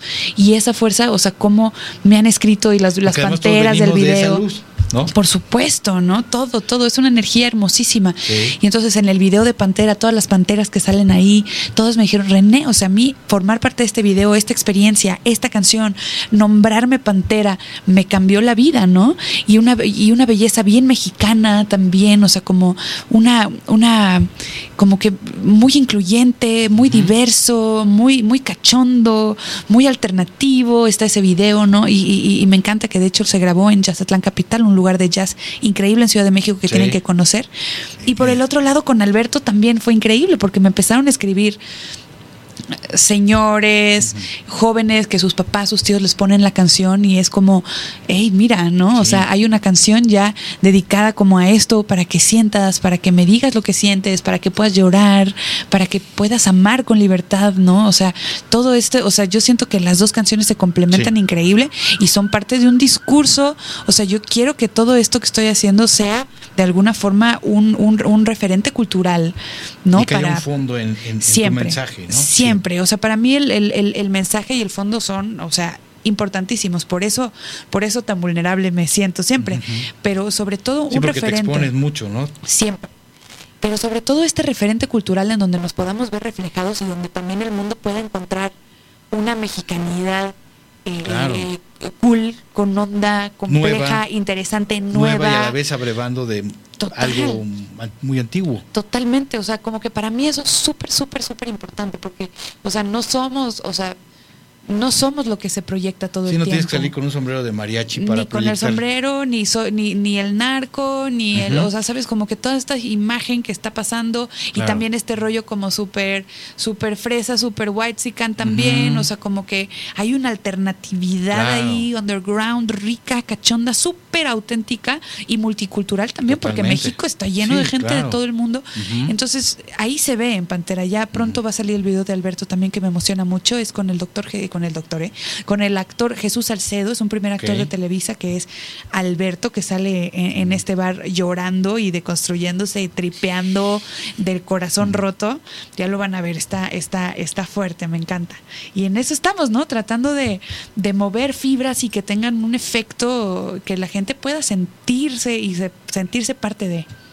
Y bueno, presenciarte en vivo también es una emoción aparte, ¿no? Ay, pues cuéntame, ¿lo fui- lo viste apenas? sí, sí, lo vi apenas y, y realmente pues sigues teniendo toda esta fuerza en el escenario, toda esta magia, Gracias. todos estos recursos que mm, sabes medir muy bien para no caer como en la sobreactuación, sino más bien darle la fuerza interpretativa a, a lo- a los temas y, y cómo estás construyendo a, a las personas con las que te, te respaldan. Lo sentí como, como algo minimalista, ¿no? Eh, pero me gustaría más bien que tú lo describieras, eh, estos aliados que estás teniendo Sí. en la puesta en escena. Sí, bueno, pues eh, parte del equipo de trabajo es, es Kenji y Seiji, que son los hermanos Sino, que con ellos estoy, estamos abrieron, produciendo ¿no? juntos. No, ellos son los dos japoneses que Ah, tocan conmigo. ok, perdón, sí. Sí, abrió la noche Last Jerónimo, y luego tocó Penny National, y luego ya toqué yo con Kenji y Seiji, con Jero, que también abrió, tocó conmigo, que él era el, el bajista y jaranero de los Sonics, Ujú. un genio Sí. musical increíble, y con Rubén Perea, que es el percusionista de Jenny Los Mexicas, Que además y es eh, un esto grande. tiene que ver justo con lo que mencionabas, hacer un proyecto nuevo, Sí. abrevando de Sí. una tradición musical maravillosa. Y, y- y, o sea, no sé si lo notaste, pero bueno, o sea, también se- si se meten a mi Instagram o a mi- TikTok pueden ver como eh, hice como un mashup de todos los stories que grabó grabó grabó el público esa noche y pueden darse una idea de todo lo que pasó. Sí, estuvo muy lindo y, y, y, o sea loquísimo porque fue como fusionar lo que hacía antes como de todo este rock alternativo, Sí, industrial, sí, sí, sí, progresivo, trip hopero, todo esto Oscuro. con o súper oscuro siempre. A mí yo soy darks de corazón. Más bien traigo como la oscuridad siempre muy presente porque desde ahí es de donde voy expresándome, ¿no? Vivo la vida desde la luz, pero cada vez que me topo con mi oscuridad, eso es lo que más me inspira, ¿no? Y este y luego como fusionar todo, ¿no? Desde eso, los covers, las colaboraciones, vino Mariano de Timothy Brownie, a pasar a todo este rollo como latino que tiene también un poco de pop, de regional, de reggaetón, de afrobeat. Y otro tipo de oscuridad también de alguna Otro, forma. sí, porque todo, o sea, la verdad es que no me salen a mí las canciones así de yay, Sí, sí, super sí, fe-". sí, no, sí. no, no, Aplaudan conmigo, ¿no? Nada no me salen, te lo juro, o sea, lo he intentado y digo, no, no me sale del alma, o sea, como que lo mío siempre tiene ahí como un twist ahí medio friki, extraño, pero, o sea, justo meter las percusiones y meter la jarana y como, o sea, es un rollo loquísimo que suena mexicano, suena Sí. latino, pero también suena muy internacional, Totalmente. suena disruptivo, pero al mismo tiempo la gente se puede conectar muy fácil porque hay una emoción ahí muy a flor de piel, muy tangible. Sí, como en un eco, ¿no? Que, que Sí. está ahí presente. Totalmente, o sea, todas las baladas que están pasando en español, desde Alberto, Quémalo, Sal, ¿no? O sea, son canciones que eh, me dan muchísimo porque como que todo mi proyecto anterior casi no cantaba. Y esa era, eso era algo muy importante para mí meter ahora. Yo quería cantar, o sea, quería poder realmente aprovechar todo el potencial vocal que tengo porque mi instrumento es, es fuerte. Claro. Y luego como mujer toda la vida te están diciendo así como que pues menos fuerte, menos brillo, menos todo, hazte más chiquita, eso, eso es demasiado. Ay, no asustes, no incomodes, ¿no? Y entonces justo todo eso es parte de este show, ¿no? Es todo a la máxima expresión de lo que yo de lo que yo puedo puedo ser, ¿no? Y, y de ahí voy creciendo y voy aprendiendo y todo, pero lo que decías es importante para mí ser inspiración para otras mujeres y otros artistas. Y lo eres y, y y ojalá que esta proyección continúe, sigas teniendo cada vez más eh, repercusión, que llegues a más gente y bueno, que, que te vuelvas cada vez para más gente esta inspiración de lo que debe ser el, el dedicarse a hacer música, ¿no? El Sí. hacerlo por las razones correctas. Sí. Ya después meterle toda la mercadotecnia que quieras, pero primero encontrarte a ti mismo como persona y proyectar Sí. eso que quieres decir. Yo creo que la gente lo siente eso. O sea, cuando eres congruente Sí, y eres auténtico, totalmente. magia pasa, ¿no? Entonces, yo creo que el sábado fue hermosísimo Sí. sentir la conexión de la gente. O sea, venían cantando canciones que no han salido. Que he subido pedacitos en stories y armaron ellos las canciones y sacaron la letra y se las pasaron entre los fans y las estaban cantando. Y yo les decía, oigan, ustedes saben todas ¿Cómo esas las canciones, saben, no? si las estoy presentando apenas, ¿no? No existen en ningún lado. Entonces, sí, como que esa conexión de que son cosas que vibran con la gente, son mensajes que salen del corazón, que vienen de vivencias reales, de, de ganas de, de- de compartir un aprendizaje o de, o de, o de, de hacer sentir a la gente menos sola en temas de salud mental o de esta intensidad Claro. femenina, esta libertad, este te Temas acompaño, que te realmente curo. se te- habla muy poco en las canciones. ¿no? Sí, total, o sea, sí no es como de, ay, la la, no, Sí, sí, o sea, sí. son cosas, son cosas tan que reales, a todos nos están pasando. por alguna manera, de alguna forma se soslayan, ¿no? En, los- en las temáticas. Sí, yo siento que, o sea, yo siento que la industria en México tiene que, que- que- cambiar. Hay, hay muchos cambios que tiene que haber ahí. Totalmente. Me encantaría ver a los empresarios de la música teniendo, teniendo unas visiones más amplias, más cultas, Claro. más de riesgo, Hasta más de- comprometidas de alguna Total, forma, ¿no? o sea, si vamos a construir algo, pues hay que apostarle a cosas distintas, ¿no? Sí, hay y mucho también si vamos a talento hacer increíble. negocio con la gente, pues démosle algo a la gente que también le pueda servir. Pues ¿no? sí, o sea, como que no, o sea, est- estoy cansada de que estén replicando fórmulas que funcionan Hasta y que, y que son seguras, o sea, de verdad. La gente, Sí. ahora que, que, que represento a México, que por eso me da tanto orgullo, porque puedo presentar cosas Sí, loquísimas claro. que la gente dice, no manches que eso está pasando en México y no tienen idea en el mundo, les preguntas Así y qué conocen de México y la verdad es que la mayoría no tiene idea. Y o sea, en otros países ves, por ejemplo, vienen al Corona Capital Alfie Templeman que tiene 18, 19 años, que ya tiene una carrera de 10 años, que toca rock alternativo y no manches, o sea, sabes, hay una infraestructura que sostiene Sí, y que claro. hay un hay, hay agentes de riesgo que, Claro. que, que, que, que ven esos talentos y los aprovechan. Entonces yo, esta es una invitación también para que la gente, todo el público tiene una responsabilidad también importante. O sea, existen todos esos talentos, hay que buscar, hay que escuchar música hecha en México, hay que apoyar, hay que Creo ir que a los estamos en, en conciertos. este, en un momento en el cual hay que buscar. sí, ¿no? totalmente. Porque si nos conformamos con lo que nos dan, no, No. no. funciona. Hay Sí. que buscar y sí hay. Total, porque, o sea, eso me pasaba a mí, o sea, como que yo me cansé de quejarme sin hacer nada y por eso hice Muxic y por eso hice Muy Collective y por eso hice Mareta, este centro cultural en la playa, en donde también agarro a- para hacer nuevos públicos con, con- con chavos locales y les doy clases de música y les doy clases de canto y llevo a la chica y a. Vivir Quintana y a David Aguilar y entonces hablan de por qué hacen música, cómo hacen música, el poder del mensaje, y, o sea, y, y estamos teniendo Qué un impacto padre. en la comunidad local también, o sea, este compromiso que dices es muy muy importante y lo tenemos todos y de verdad que cuando cuando nos nos comprometemos con, con, con hacer algo con querer hacer la diferencia con esta búsqueda para construir también nuestro pensamiento crítico nuestra mente nuestras ideas nuestra cultura Claro. cuando nos comprometemos a eso uf, o sea cosas increíbles Porque además pasan. estamos rodeados de esa cultura. Y a veces México. estamos aquí conectados con algo que es basura. Sí. Perdón.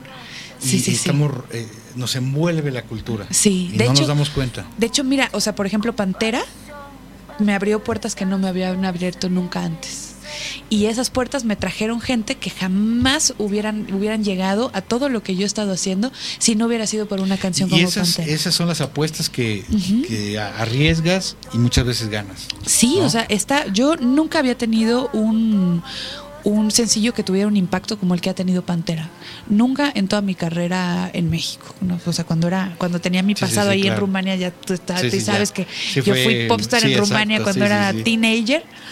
Y ahí sí era otra cosa, pero, o sea, aquí en México desde que vine y yo empecé con esta búsqueda artística, Pantera de verdad hizo mara- maravillas. O sea, y me pareció súper interesante. Dije, wow, o sea, ¿cómo puedes tener una propuesta tan interesante, tan arriesgada, tan, o sea, como todas estas cosas, le pones algo de reggaetón o algo de ritmos urbanos y juegas como con esto y de repente la gente se abre Sí.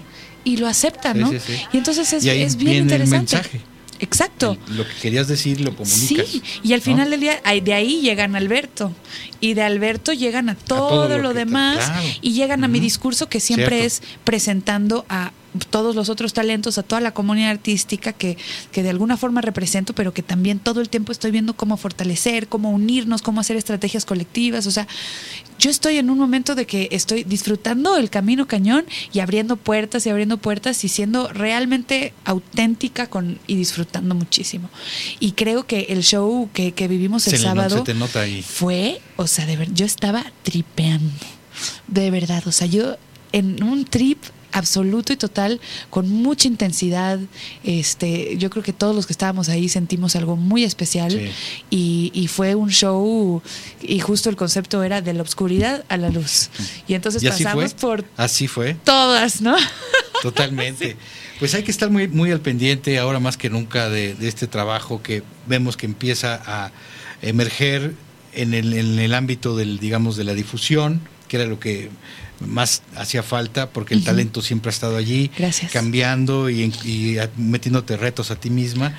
Y ahora que venga también apoyado con esta cuestión de la difusión nos parece extraordinario para que pues René se, se vuelva no solamente nuestro nuestra embajadora en esta labor que estás haciendo bien interesante, sino ya como una embajadora total de la música alternativa mexicana Gracias. eh, para todos. Muchas gracias y gracias Mm. por tu apoyo Hombre. siempre, el espacio, a Jessica, mi agente también, Mario, Una mi amiga manager. querida, sí, sí, sí. Estoy feliz porque ya tengo este equipo y pues gracias, de verdad, siento bien bonito que, que, que, que, que lo veas así y que, y que para ti tenga, tenga este impacto mi arte y toda esta voz que he luchado toda la vida por, porque, por, porque sea genuina y porque sea escuchada y porque exista de alguna forma.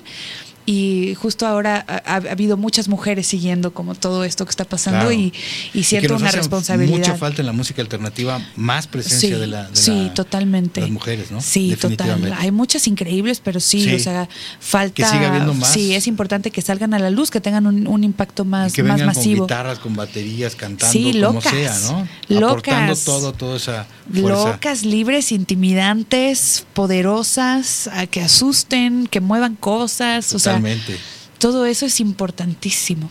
totalmente. Y pues ahí estamos. Ah. Buenísimo. Pues muchas gracias, René, por estar Gracias, aquí. siempre. Y bueno, vamos a, a concluir un poco antes, justamente para poder hacer una pequeña última pregunta pa- que nada más se va a poder seguir en Instagram, así es que la gente que quiera escuchar esta respuesta de René tiene que hacerlo a través de Instagram y con esto llegamos al final de este programa llamado Antena Iberoamericana. Nos escuchamos el próximo miércoles a las 2 de la tarde aquí en la Torre Latinoamericana. Muchas gracias, René. Muchas gracias. Ahí me pueden encontrar en redes sociales como René Moy, René con doble E, Moy con doble O y con I latina. Y en Spotify, tus tres nuevos temas, bueno, y, y varios Ajá, más sí. ahí. Sí, está Alberto Pantera. Todas estas Ajá. facetas y Así toda esta es. luz y oscuridad que nos estás Sí, presentando. viene mucha, mucha música nueva, así que ahí nos estamos escuchando y encontrando por el mundo del Internet y próximamente en vivo. Buenísimo. Gracias. Hasta la próxima.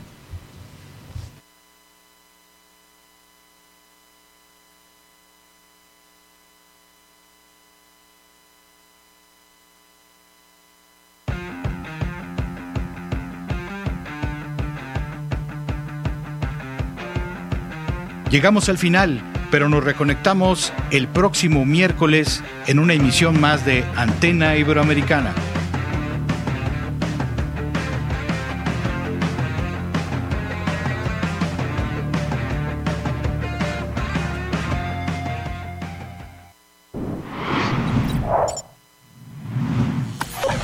Radial FM. Conciencia colectiva.